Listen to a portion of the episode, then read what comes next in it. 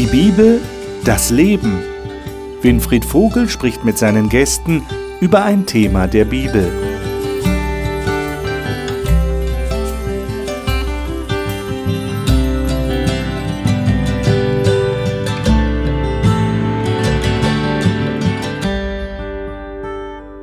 Dieser Talkrunde zur Bibel haben wir immer wieder festgestellt, dass die Bibel tatsächlich ein sehr faszinierendes Buch ist. Sie ist nicht immer ganz leicht zu verstehen und vor allem in der Thematik, in der wir uns jetzt befinden, Warten und Leben, was mit der letzten Zeit zu tun hat, mit dem Abschluss der Weltgeschichte. Da haben wir es vor allem im Buch der Offenbarung mit Texten zu tun, die nicht so offensichtlich zu verstehen sind. Trotzdem haben wir uns rangewagt und haben schon in den letzten Wochen gesehen, wie viel interessante Informationen da weitergegeben werden.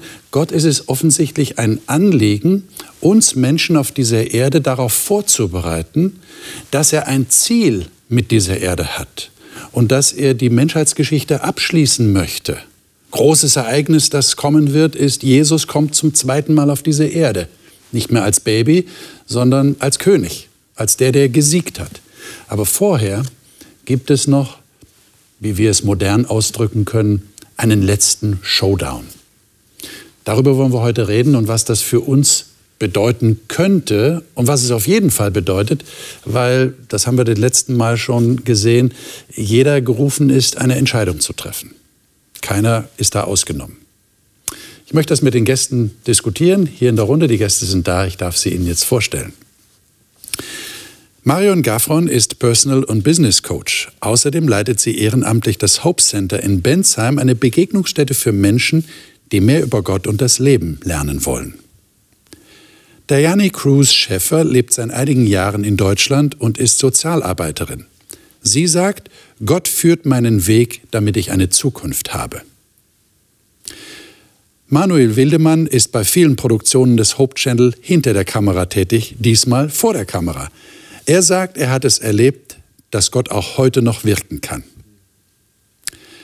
Hartmut Wolf ist Pastor und Lehrer für Fernkurse zur Bibel. Er sagt, er finde es am schönsten, wenn er sich wie hier mit anderen über die Bibel austauschen kann.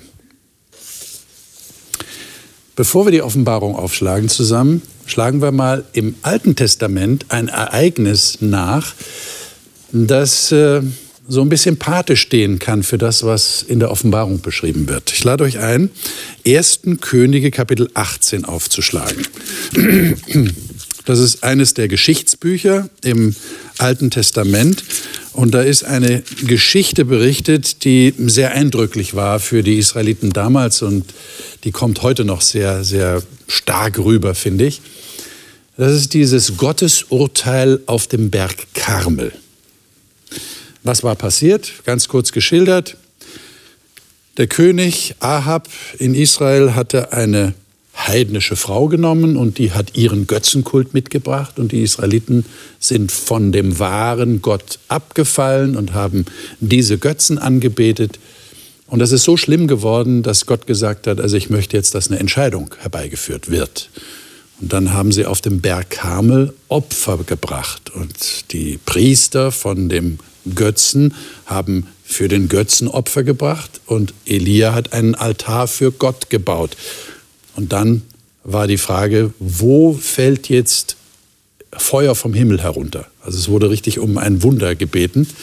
Und jetzt würde ich sagen, lesen wir mal einige Verse. Dajani, darf ich dich bitten, mal 1. Könige 18, du hast die Neues Leben Übersetzung. Und zwar lesen wir mal auszugsweise ein paar Verse, um einen Eindruck zu gewinnen. Vers 21 wäre der erste Vers. Mhm. Elia stellte sich vor das Volk und sagte, wie lang wollt ihr noch hin und her wanken, schwanken? Wenn Herr Gott ist, folgt ihm. Wenn aber Baal Gott ist, dann folgt ihm. Doch das Volk schwieg. Hm. Hartmut, darf ich dich bitten, von Vers 24 bis 30 zu lesen? Nein, von Vers, den Vers 24 und den Vers 30. Okay. Dann ruft ihr den Namen eures Gottes an und ich, ich werde den Namen des Herrn anrufen. Und der Gott, der mit Feuer antwortet, der ist der wahre Gott. Da antwortete das ganze Volk und sagte, das Wort ist gut. Da sagte Elia zum ganzen Volk, tretet her zu mir. Und das ganze Volk trat zu ihm hin. Dann stellte er den niedergerissenen Altar des Herrn wieder her. Mhm. Und Marion, darf ich dich bitten, die Verse 36 bis 39 zu lesen. Mhm. Zur Zeit des Abendopfers trat Elia vor den Altar und betete laut. Herr, du Gott Abrahams, Isaaks und Israels, heute sollen alle erkennen, dass du allein der Gott unseres Volkes bist. Jeder soll sehen, dass ich dir diene und dies alles nur auf deinen Befehl hingetan habe. Erhöre mein Gebet, Herr. Antworte mir, damit dieses Volk endlich einsieht, dass du, Herr, der wahre Gott bist und sie wieder dazu bringen willst, dir allein zu dienen. Da ließ der Herr Feuer vom Himmel fallen. Es verzehrte nicht nur das Opferfleisch und das Holz, sondern auch die Steine des Altars und den Erdboden darunter. Sogar das Wasser im Graben leckten die Flammen auf. Als die Israeliten das sahen, warfen sie sich zu Boden und riefen, der Herr allein ist Gott, der Herr allein ist Gott. Hm. Das muss wirklich sehr eindrücklich gewesen sein, als da das Feuer vom Himmel fällt, war so ein Gottesurteil, so wird das genannt. Äh, und dann war eindeutig klar für die Israeliten, also das ist der wahre Gott. Jetzt wissen wir es wieder. Jetzt passiert aber was Erstaunliches, nämlich im nächsten Kapitel lesen wir das, in 1. Königin 19. Ähm, da ist der Elia, dieser Prophet, der dieses Gottesurteil herbeigeführt hat, auf der Flucht.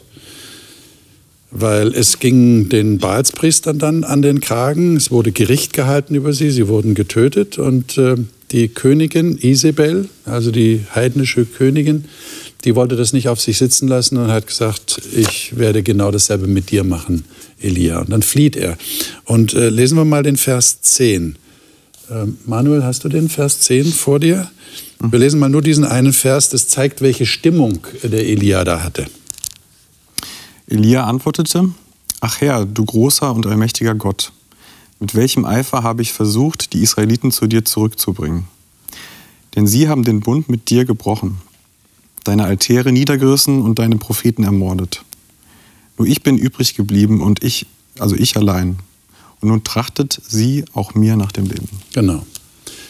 Ähm, also ich habe mir die Frage gestellt an der Stelle jetzt auch im Zusammenhang mit unserem grundsätzlichen Thema, das wir jetzt die Wochen hier behandelt haben.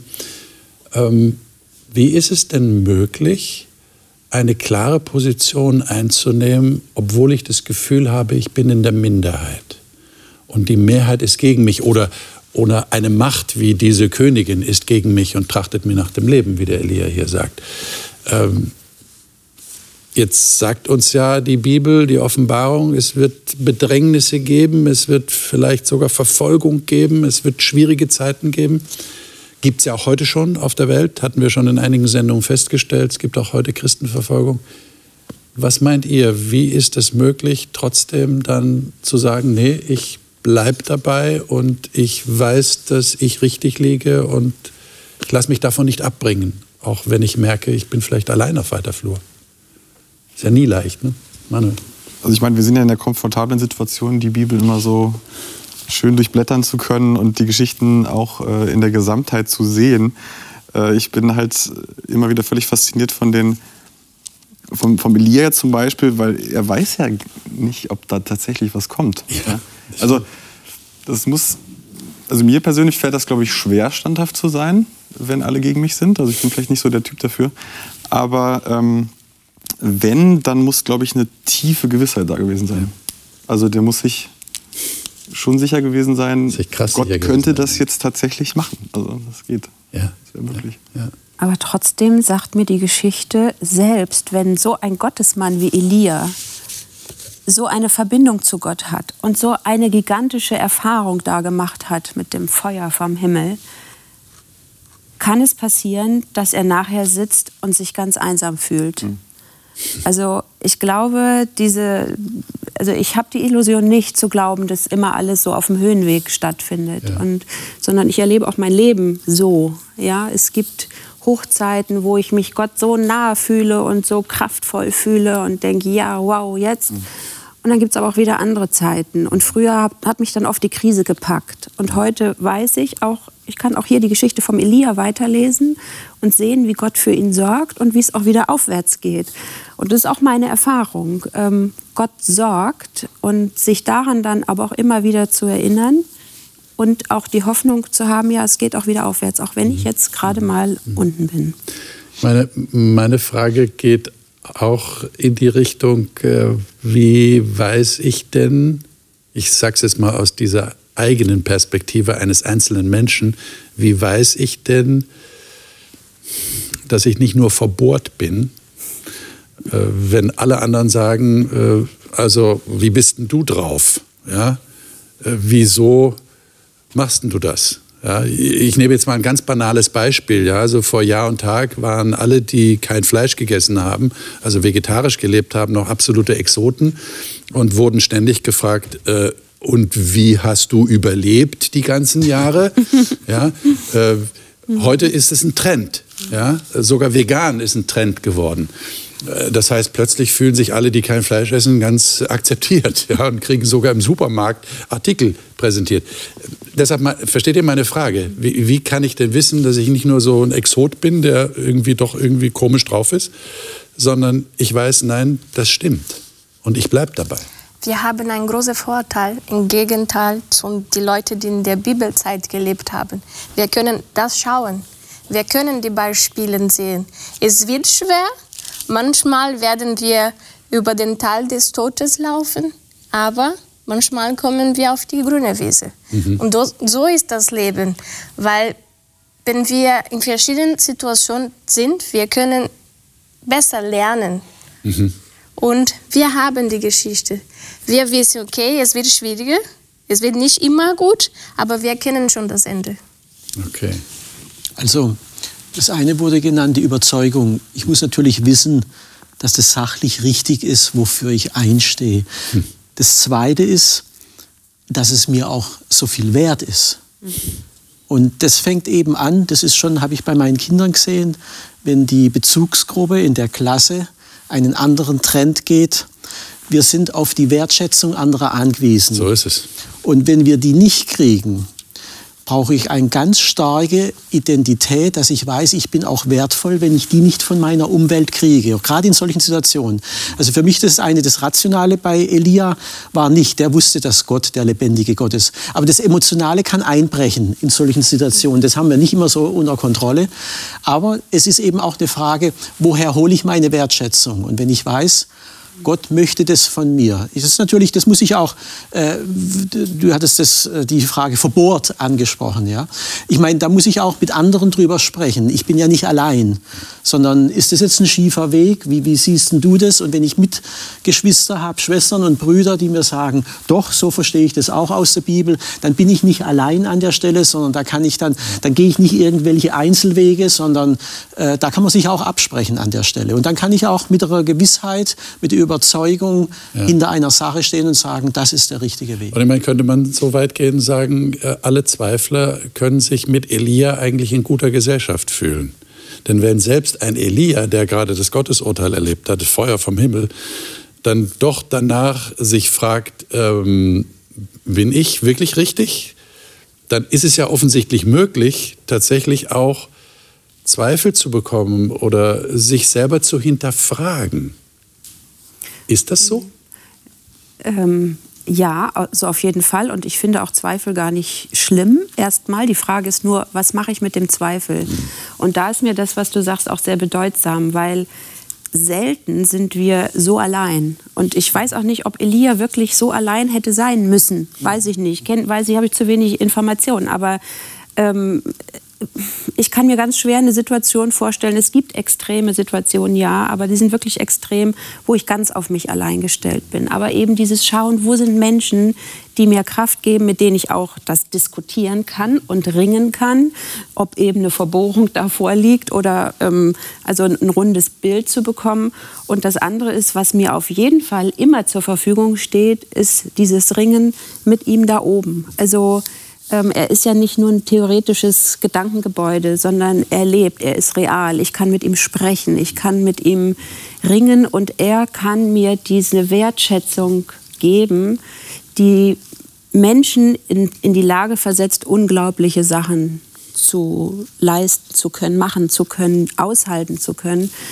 Und von daher ist man eigentlich nie wirklich allein. Wichtig ist, wo, woher hole ich mir. Das heißt, es kommt am Ende auf die Beziehung an, die ich habe. Ja, das ist ja auch im menschlichen Bereich so. Wenn ich eine Beziehung zu einer Person habe, äh, die wirklich intakt ist, ja, und da, da ist Liebe im Spiel, ähm, dann dann habe ich auch eine gewisse Sicherheit, die ich spüre, dass, dass ich weiß, ich, ich liege da richtig. Mhm. Ja? Mhm. Ich habe ein, hab ein Backup.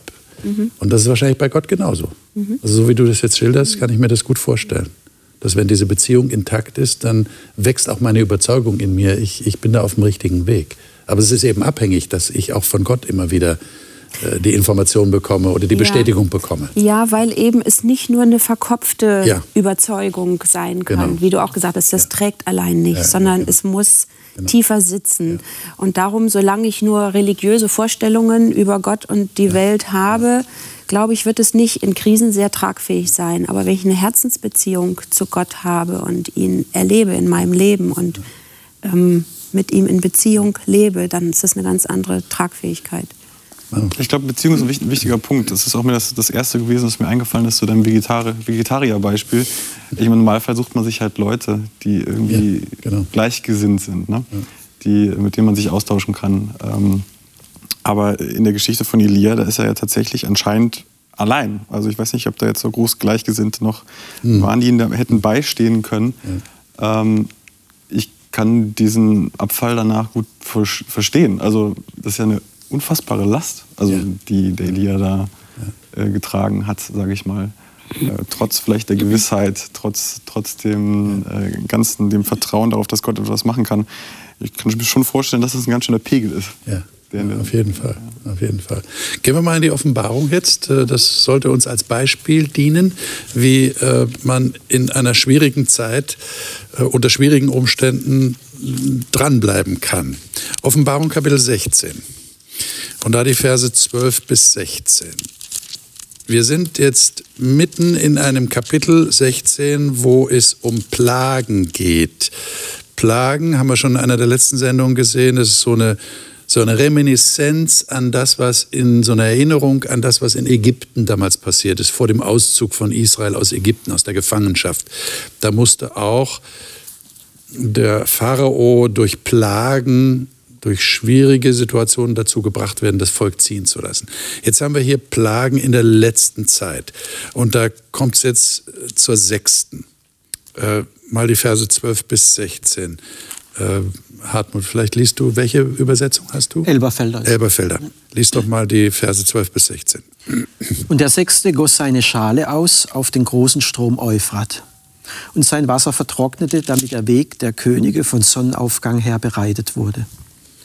Und ich sah aus dem Mund des Drachen und aus dem Mund des Tieres und aus dem Mund des falschen Propheten drei unreine Geister kommen, wie Frösche. Denn es sind Geister von Dämonen, die Zeichen tun, die ausziehen zu den Königen des ganzen Erdkreises, sie zu versammeln zu dem Krieg des großen Tages Gottes, des Allmächtigen. Siehe, ich komme wie ein Dieb. Glückselig der wacht und seine Kleider bewahrt, damit er nicht nackt umhergehe und man nicht seine Schande sehe. Und er versammelte sie an den Ort, der auf Hebräisch Hamageddon heißt. Also ich könnte mir vorstellen, dass manch einer unserer Zuschauer so die Neigung hat, jetzt auszusteigen, weil die Offenbarungstexte sind wirklich nicht einfach zu verstehen. Man muss so sich hineindenken in diese Bildersprache, die hier verwendet wird. ähm, was passiert hier eigentlich? Habt ihr irgendwie eine Idee, was hier eigentlich abläuft? Also ich kann dazu sagen, da hat es schon etliche Auslegungen gegeben. Ja, wenn ich an die Könige vom Aufgang der Sonne denke, da hat man die Chinesen gedacht und die kommen dann vom Osten her und so weiter. Inzwischen ist man davon wieder abgekommen. Ähm, und andere Auslegungen. Also es ist kein einfacher Text. Und am Ende kommt dann dieses Stichwort Harmageddon. Das ist ja schon verfilmt worden und so. Das, das regt ja Leute an, darüber nachzudenken. Der letzte Showdown, der letzte Kampf. Worum geht es aber eigentlich hier? Also es sind eigentlich zwei Mächte genannt. Ja. Das sind diese vorher schon genannten Tier und falschen Prophet und so weiter. Und der Drache. Aber sie schon, ziehen ja. aus, um die Könige, das heißt die Mächtigen der ganzen Erde zu versammeln. Das ist die eine Seite. Ja. Und sie versammeln sich gegen Gott, den Allmächtigen. Und ich denke, das ist jetzt der Titel unserer Sendung. Das ist ein Showdown. Ja. Wo zwei Menschengruppen, die eine, die auf Gottes Seite steht, die andere, die gegen Gott steht, und hier zu einer letzten, zu einer letzten Entscheidungssituation rankommt. Es geht um eine geistliche Auseinandersetzung. Ach so. Bei Elia, wir haben das visuell gesehen. Ja, die Menschen waren dort, sie haben das erlebt. Und bei Offenbarung, wir sehen das nicht öffentlich, aber es ist etwas, das hinter der Kulisse passiert. Es geht um unser Herz, es geht um unser Denken. Und ich sehe, dass diese Geschichte bei Elias ist ein, eine Miniatur von das, was hier in Offenbarung passiert. Ich meine, das kann man natürlich nicht so gut äh, verfilmen. Ne? Mhm. Also die, die Filmemacher, die würden jetzt natürlich gerne sehen, da werden die Kanonen aufgefahren und da fahren die Bomben und äh, Laserkanonen und was nicht alles da in der Fantasie so rumgeistert. Also das wäre ein militärischer Kampf, der geführt wird. Ähm, und es steht ja hier zu dem Krieg des großen Tages Gottes, heißt es hier in Vers 14. Wenn der, wenn der große Tag der Entscheidung kommt, ist das hier in Hoffnung Okay, für alle ja, übersetzt. ja. Das finde ich jetzt auch irgendwie ähm, richtungsweisend. Es geht um eine Entscheidung. Ja, also Und so wird ja auch Armageddon gesehen, ja, der letzte Showdown, der letzte Kampf. Jetzt ist die Frage, wie führt Gott diesen Kampf? Ich verweise da auf einen Text in Offenbarung 17, nächstes Kapitel, Offenbarung 17, Vers 14. Manuel, darf ich dich bitten, das mal zu lesen? Welche Übersetzung hast du? Neues Leben. Neues Leben. Mhm. Gemeinsam, gemeinsam werden sie gegen das Lamm Krieg führen. Über das Lamm, äh, aber das Lamm wird sie besiegen, weil es Herr über alle, Heere und Könige über, und König über alle Könige ist. Und die, die zu ihm gehören, werden die Berufenen und die Auserwählten und die Treuen genannt. Das Lamm führt Krieg. Wir hatten das Lamm schon mal in einer Sendung, relativ am Anfang dieses Themenzykluses. Das geschlachtete Lamm, ich erinnere nochmal unsere Zuschauer dran, und wenn Sie die Sendung nicht gesehen haben, dann gehen Sie in die Mediathek, da finden Sie diese Sendung. Das Schwächste ist das Stärkste, heißt die Sendung. Da haben wir über Offenbarung 5 geredet. Das geschlachtete Lamm. Jetzt erklärt mir mal, wie ein geschlachtetes Lamm Krieg führt. Also dort war ja formuliert, dass sie gegen das Lamm Krieg Ja, führen. richtig. Ähm, bei mir heißt es, dass sie gegen das Lamm kämpfen. Mhm. Also das Lamm ist jetzt nicht das, das hier Wert auf diesen Krieg legt oder, oder der ist der es initiiert. Das heißt, ich muss die Frage Das anders stellen. Wie siegt das Lamm? Genau, ja, genau. Sie, Ähm, das Lamm wird sie besiegen. Das ist entscheidend. Ja. Genau, das Lamm wird sie besiegen. Und wie macht das Lamm das? ja. Und ich denke, das ist wichtig. Wir befinden uns in der Offenbarung einfach in vielen symbolischen Zusammenhang. Ja. Also wer darauf wartet, dass da irgendwann mal ein Drache auftritt oder ein Tier oder Frösche irgendwo aus äh, irgendwas rauskommt, Ja. der wird vergeblich warten. Das sind Symbole. Ja. Und dieser Krieg, der genannt wird, geht ja in Vers 15 direkt zu dem Krieg des großen Tages Gottes, des Allmächtigen. Sieh, ich komme wie ein Dieb, glückselig der wacht und seine Kleider bewahrt. Ja. Und das wird in der Offenbarung immer wieder angesprochen, diese Kleider der Gerechtigkeit. Wir können nur siegen durch das, was Jesus am Kreuz getan hat. Und deswegen ist dieses geschlachtete Lamm Ja. im Grunde genommen das Zentrum der Offenbarung. Nur dieses Lamm war in der Lage gewesen, diese sieben Siegel, das ist ja heute noch sprichwörtlich, aufzu dieses Problem, das wir haben in diesem großen Kampf zwischen Licht und Finsternis, in dieser geistigen Auseinandersetzung, wo Paulus auch sagt, wir haben nicht gegen Fleisch und Blut zu kämpfen. Es geht hier nicht um eine militärische Auseinandersetzung. Es geht um eine Frage, wem gehört unser Herz? Das ist, das ist eigentlich die Kernfrage. Und das wird hier beantwortet, indem wer das in Anspruch nimmt, was Jesus am Kreuz für uns getan hat, der steht auf der Seite Gottes an der Stelle. Und die Menschen, die sagen, nein, will ich nicht haben, die stehen auf der anderen Seite. Also es geht um diese Auseinandersetzung, eben um eine Entscheidungssituation. Am Schluss muss jeder sich irgendwo entscheiden. Aber jetzt müssen wir noch die Frage klären, inwieweit ist denn ein Tod ein Sieg? Tod ist doch nach unserem menschlichen Ermessen das Ende. Das ist doch, das, das ist doch, da ist alles aus. Ja, wenn, wenn ein Mensch stirbt, dann können wir nichts mehr machen. Die sind am Boden zerstört. Aber hier geschieht ein Tod, der, sagst du gerade, der der Sieg ist? Warum? Mir geht so ein alter Choraltext so gerade im Kopf. Ich bete an die Macht der Liebe. Also es geht hier um eine Macht, die eine ganz andere Qualität hat, nämlich nicht militärisch, sondern Liebe. Und der Tod Jesu am Kreuz ist für mich ein Extrem, wie weit Liebe gehen kann. Also es gibt keine Steigerung, die ich mir jetzt vorstellen könnte, wie Gott seine Liebe zu uns Menschen anders hätte noch zeigen können, als dieser Weg, sich klein zu machen, als Lamm, ja, also wie niedlich, ne? So, also ein Lamm, ja. Also Gott macht sich klein, er macht sich verletzlich, er lässt sich foltern und töten. Wo ist die Macht? Ja, am Kreuz sagt doch jemand, du bist doch Gott, steig doch runter, ja? Hätte er gekonnt, aber das wäre nicht die Liebe gewesen, dann hätte er egoistisch gehandelt für sich, aber er hatte immer die Liebe im Fokus und das ist eine Dimension, die eben auf einer ganz anderen Ebene stattfindet als Säbelrasseln. Es gibt ein Lied, der sagt, äh, die Liebe des Retter hat triumphiert. Und diese Liebe hat äh, den Krieg besiegelt. Durch Jesus Tod hat er uns das Leben gegeben. Weil in diesem Kampf eigentlich können wir nichts machen. Wir sind auch nicht nur Zuschauer, wir sehen nur, weil wir müssen einen Seite auswählen. Aber er hat schon für uns etwas getan. Er hat schon diese Kämpfe äh, besiegelt für uns. Also ich weiß nicht, wie es euch geht, aber ich habe ein Bild. Ich habe da ein Bild jetzt vor Augen. Könnt ihr euch das, könnt ihr das visualisieren? Da kommen also alle Mächte, alle bösen Mächte, die man sich jetzt so vorstellen kann, weil wir haben ja auch Erfahrungswerte, was auf dieser Welt alles passiert, Kriege, Auseinandersetzungen, furchtbare Dinge, Menschen leiden darunter. Jetzt stelle ich mir so eine militärische Gewaltmacht vor und die trifft auf ein Lamm. auf ein geschlachtetes Lamm. Und da stoppt tatsächlich alles? Seht ihr das Bild vor Augen? Alles stoppt vor diesem Lamm, weil dieses Lamm ist stärker als alles, was wir Menschen als Stärke ansehen. Das ist ja krass, oder? Also nach meinem, ist- Entschuldige, ja. mach. Ähm, ich meine, das heißt hier, zum Krieg des großen Tagesgottes des Allmächtigen. Das ist der eine Pol. Okay. Und dann des Ohnmächtigen. Das ist das Lamm. Das sind die zwei größten Extreme, die man im Grunde genommen haben kann. Ja. Und das Problem ist ja, wenn es um Liebe geht, Macht und vor allem Allmacht kann alles machen, außer einem. Ich kann niemanden zwingen, mich zu lieben. Das kann ich nur gewinnen.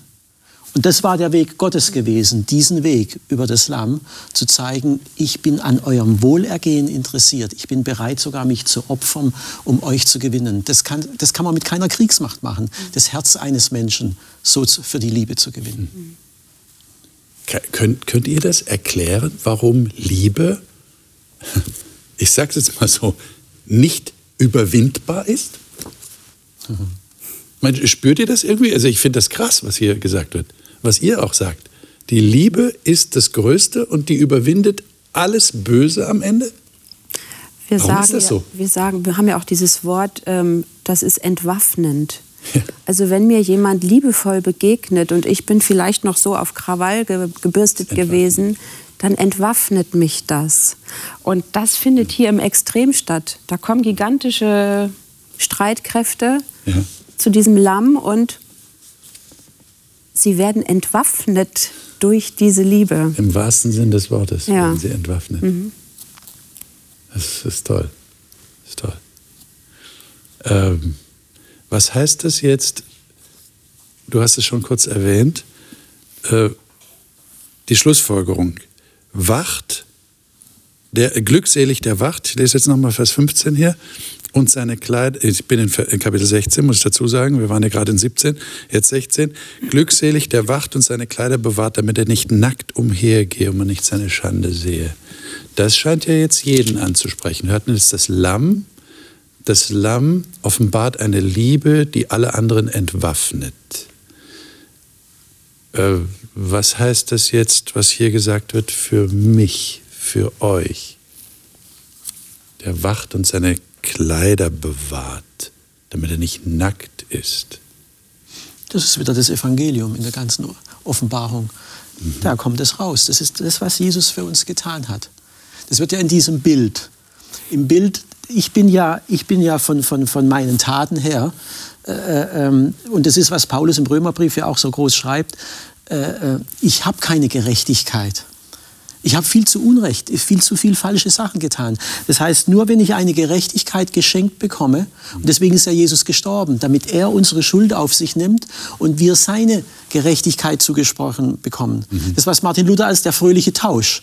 Mein schmutziges Kleid kriegt er und wird dafür bestraft und ich bekomme sein reines Gewand der Gerechtigkeit. Das wird mir zu. Das ist pures Evangelium hier. Jetzt heißt es ja hier, der seine Kleider bewahrt. Äh, mhm. Wenn das zutrifft, was du sagst, mhm. äh, wie bewahrt ihr denn dann dieses Kleid?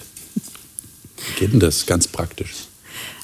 Es ist ja hier dieses Bild von einem Dieb, der nachts kommt. Ja. Und man soll wach sein. Und ja. statt bewahren, ich, in, in, der Hoffnung für alle heißt, wer seine Kleider griffbereit hat, muss dann nicht nackt umherlaufen und sich schämen. Also ich stelle mir vor, ich liege nachts im Bett, es ist dunkel, da kommt ein Dieb, ähm, ich schlafe vielleicht nackt, weil es so warm ist, keine Ahnung.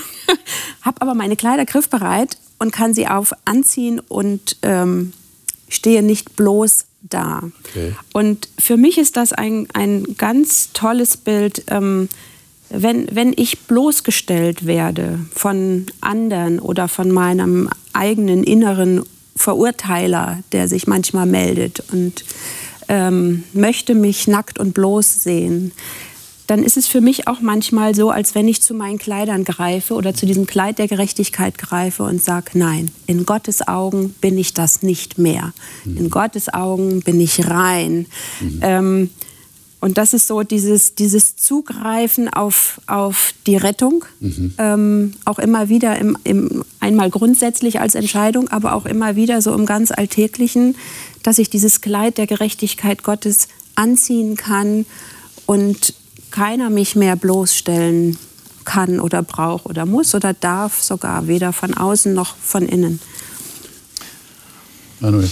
Ich glaube, dass das echt nicht einfach ist, weil, also sich das so aufrecht zu erhalten, weil ich habe wieder festgestellt beim Beschäftigen mit der Texte, die wir jetzt heute so durchgehen, ähm, so ein Bedürfnis auch nach Rettung zu haben. Also habe ich das? Ne? Also, oder geht es mir eigentlich gut? Also ich bin jetzt dabei, Papa zu werden, äh, Familie aufbauen. Also so über Endzeit oder sowas habe ich jetzt eigentlich gar keine Lust, mir so groß Gedanken zu machen, ganz ehrlich. Also äh, wir beschäftigen uns ja, wir setzen oder wir steigen in ein Thema ein, sage ich mal, was, was mit, mit Bildern äh, spielt, was, was vielleicht auch Dinge beschreibt, die nicht so, die man nicht so gerne sieht und liest und hört. Mhm. Ähm, sich bewusst zu machen, brauche ich diese Rettung?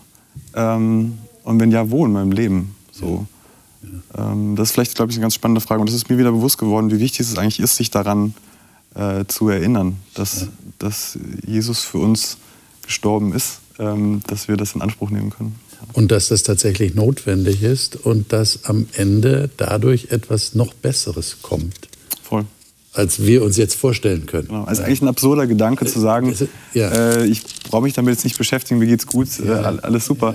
Äh, genau, das denke ich nämlich auch, weil es ist ein Vielfaches von dem, was da kommt, was wir jetzt hier und heute erleben dürfen. Und vielleicht ist es auch ein, hm, kann ich das so nennen, Akt der Solidarität mit all denen, die auf dieser Erde nicht so privilegiert sind wie ich selber, der ich in einem friedlichen und gesicherten Land wohne. Es gibt genug Gegenden auf dieser Erde, wo das eben nicht der Fall ist ja, und wo Leute sich mhm. ganz praktisch danach sehnen, dass endlich wieder Ruhe und Frieden herrscht und sie nicht verfolgt werden und nicht getötet werden. Ah, Deshalb auf was Besseres hoffen. Ne? Ja, ähm, natürlich äußerlich geht es uns hier total gut und es ist auch total schön, eine Familie zu gründen und auf jeden Fall äh, erleben wir ganz viel Schönes. Aber ich nehme auch wahr und das gerade jetzt so aus dem Blick als Coach oder auch bei uns im Hope Center. Wir haben zum Beispiel gerade ein Vergebungsseminar laufen, das sehr, sehr tief geht und ich sehe, wie viel hinter unseren Fassaden ist an Leid wie Menschen unter Schuld leiden mhm. und ganz besonders auch, und das finde ich so fatal, unter Schuld, die sie sich selber nicht vergeben können. Und, ähm, und da sehe ich so viel Erlösungsbedarf bedarf, ja, Menschen zu befreien aus ihren unguten Gedankenmustern und emotionalen Verklemmungen und Schuldbelastungen und Zerbrochenheiten, die in den Menschen sind, auch hier in Deutschland. Ja, also da muss ich, es ist halt nicht so sichtbar, aber es ist auch hier und ähm, da zu begreifen, dass dieses Kleid mir auch da hilft, wenn, wie ich gerade auch sagte, wenn so innere Ankläger kommen oder es Dinge gibt, die ich mir einfach nicht verzeihen kann, die mich aber krank machen, ähm, da auch da kann ich nach diesem Kleid greifen, sagen, ich kann es loslassen. Er hat dafür bezahlt. Ich muss es nicht mehr tragen. Also sind nicht immer die äußeren Umstände, sondern das können auch die inneren Nöte sein, aber auf jeden Fall. Und ich glaube, die nehmen wir viel zu wenig ernst zu oder wenig, wahr, ja. wahr schon, ja, ja, und dann auch ja. ernst. Genau. Äh, tun die ganz schnell ab, so als wäre das normal, hat ja jeder irgendwo. Äh, vertrete ich eine ganz andere Meinung. Also auch die. Aber auch im Alltag, werden. Wenn du Papa wirst und wenn du den Mut hast, deinen Kindern zu sagen, da hat Papa einen Fehler gemacht. Mhm. Das ist so elementar in der Pädagogik. Mhm. Und das geht nur, wenn ich eine andere Gerecht wenn ich nicht mich, mich selber mit Feigenblättern oder so bedecken muss, sondern ja. wenn ich eine Gerechtigkeit habe, ja, ich mache Fehler, da kann ich dazu stehen, weil ich eine Gerechtigkeit. Also selbst wenn es jetzt nicht Endzeit, wenn es nur der normale Alltag ist, das Evangelium hilft uns in allen Leben, diese gute Nachricht in allen Lebenslagen. Ich würde mit euch noch gerne einen Text lesen zum Abschluss äh, in Offenbarung 19, die Verse 11 bis 16. Ähm, Vielleicht, Marion, vielleicht kannst du mal lesen aus der Neues Leben. Oder du hast Hoffnung für alle. Hoffnung für okay, alle. gerne, ja. Mhm. Da öffnete sich der, also 11 bis? 11 bis 16. Bis 16. Da öffnete sich der Himmel vor meinen Augen und ich sah ein weißes Pferd. Der darauf saß, heißt der Treue und Wahrhaftige. Er ist der gerechte Richter, der für die Gerechtigkeit kämpft. Seine Augen leuchteten wie flammendes Feuer und sein Kopf war mit vielen Kronen geschmückt. Der Reiter trug einen Namen, den nur er selber kannte. Sein Gewand war voller Blut und man nannte ihn das Wort Gottes. Die Heere des Himmels folgten ihm auf weißen Pferden. Sie alle trugen Gewänder aus reinem, strahlend weißem Leinen. Aus dem Mund des Reiters kam ein scharfes Schwert, mit dem er die Völker besiegt. Er wird sie mit eiserner Strenge regieren, und wie beim Keltern der Saft aus den Trauben gepresst wird, so wird er sie zertreten und sie werden den furchtbaren Zorn des allmächtigen Gottes zu spüren bekommen. Auf seinem Gewand an der Hüfte stand der Name König über alle Könige, Herr über alle Herren. Müssen wir uns aufgrund dieses Textes von dem Gedanken verabschieden, dass wir es nur mit einem sanften, schwachen Lamm zu tun haben? Ich meine, es ist ja klar, wenn, wenn man jetzt ein bisschen die Texte gelesen hat dass, und, und die Anspielungen auch versteht, die in diesem Text enthalten sind, dann ist es klar, das, was hier beschrieben wird, ist das Lamm. Mhm. Eigentlich. Ja? Nur in einer anderen, anderen Form. Jetzt als König auf einem weißen Pferd, triumphierend. Mhm.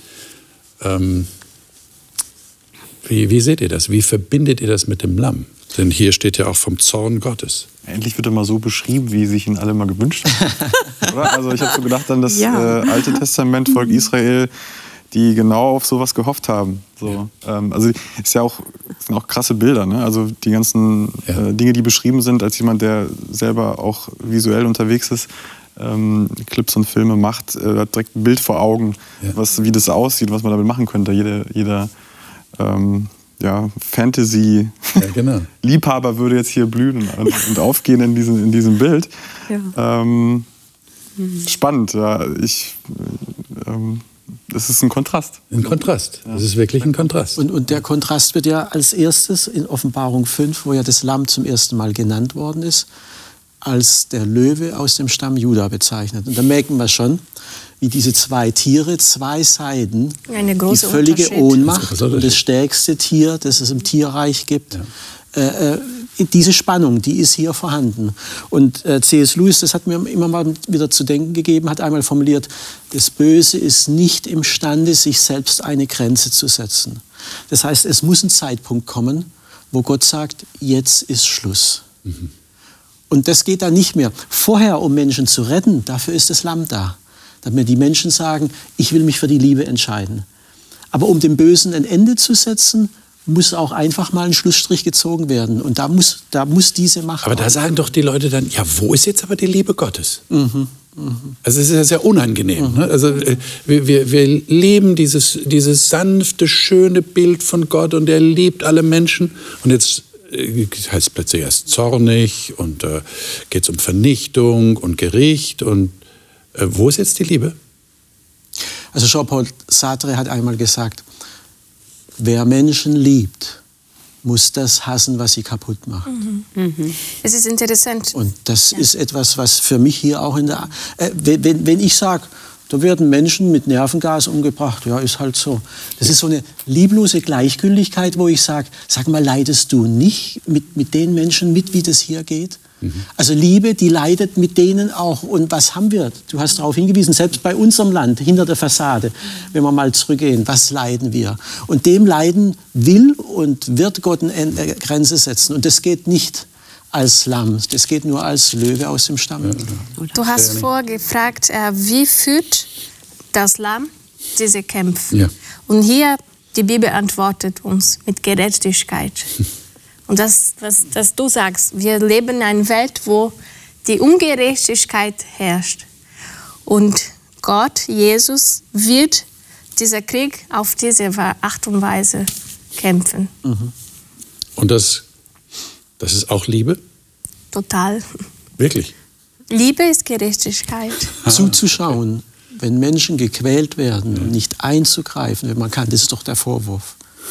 Wenn Gott nicht eingreift, ist er lieblos. Wenn er eingreift, ist er auch lieblos. Also er ist immer lieblos. Hey, so funktioniert es nicht. Genau, und es ist genau andersrum. Er ist immer so Liebe. Exakt. Und durch diesen Blickwinkel muss ich genau. das sehen. Und ich finde es toll, dass Gott sich ja auch in der gesamten Bibel mit so vielen Bildern darstellt. Ja. ja. als Vater, als Freund, als Bruder, als Mutter, als, ja. als König, als Herrscher, als Lamm, als Löwe. Also diese Vielschichtigkeit macht seine Komplexität so klar, aber immer Liebe. Ja. Und das, das ist das, was wir oft nicht äh, irgendwie harmonisieren können. Aber ähm, wenn, es, wenn es Liebe ist, die treibt, um Grenzen zu setzen, um Schutz zu geben denen, die ich liebe, dann ist das erforderlich. Ja. Liebe Zuschauer, ist das ein neuer Gedanke für Sie, dass das auch Ausdruck von Liebe ist? Ich denke, wir haben sehr wichtige Dinge heute erkannt. Es ist möglich, aufgrund einer Beziehung, die ich zu Gott habe, tatsächlich eine Position einzunehmen und mir durch die Beziehung immer wieder sicher zu sein, dass ich da richtig liege. Und außerdem geht es darum, wie Gott tatsächlich das Böse überwindet. Und das Böse ist eine Tatsache in unserer Welt, das wissen wir alle. Und wir haben erfahren, nicht nur offensichtlich in anderen Ländern, sondern auch in unserem eigenen Leben, vielleicht sogar hinter einer Fassade, die wir haben. Da ist viel Not vorhanden. Wie kämpft das Lamm dagegen? Ich denke, da haben wir eine ganze Menge gelernt und vielleicht eine neue Sehnsucht entwickelt zu dieser Person hin, die so Krieg führt, wie es das Lamm tut. Und vor allem das kommt einmal zu einem Abschluss und das wird die nächste Sendung sein, mit dem werden wir dann, mit diesem Gedanken werden wir diesen Zyklus, diesen Themenzyklus abschließen. Da geht es darum, das Warten lohnt sich tatsächlich. Wir warten auf das, was kommt. Worauf warten wir? Warten Sie bis nächste Woche, dann werden Sie mehr darüber erfahren. Bis dahin, alles Gute Ihnen.